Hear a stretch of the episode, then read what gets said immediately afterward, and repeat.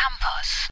Liebe Hörerlein, ihr hört nun das Märchen von der sicheren Rente. Es war einmal vor gar nicht allzu langer Zeit eine junge Frau namens Lena aus gutem Hause. Der Vater war ein Arzt, Professorin, die Frau Mama. Und von klein auf bekam Lena nur die beste Bildung.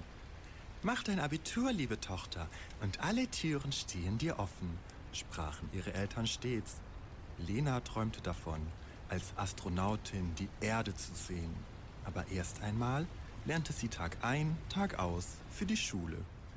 Der große Tag kam und ging. Aber nach einem 1-0er Abitur sagten die Großeltern nun, mach dein Jurastudium, liebe Enkelin, und die Welt liegt dir zu Füßen.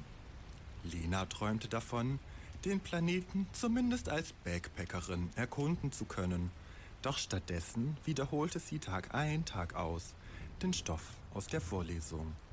Das Staatsexamen kam und ging, aber nun sprachen die Personalabteilungen. Machen Sie erst noch fünf Praktika und drei Traineeships, liebe Bewerberin.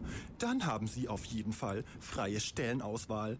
Lena träumte davon, als schlecht bezahlte Umweltal Umweltanwältin in einer 40-Stunden-Woche den Planeten zu retten. Doch stattdessen kochte sie Tag ein, Tag aus Kaffee für die Kanzlei.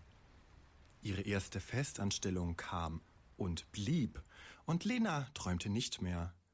Wenn ich jetzt, wenn ich jetzt viel arbeite, bekomme ich auf wenigstens noch eine gute Rente, sagte sie sich selbst und zählte insgeheim die verbleibenden Jahre herunter. Das war Lenas Geschichte.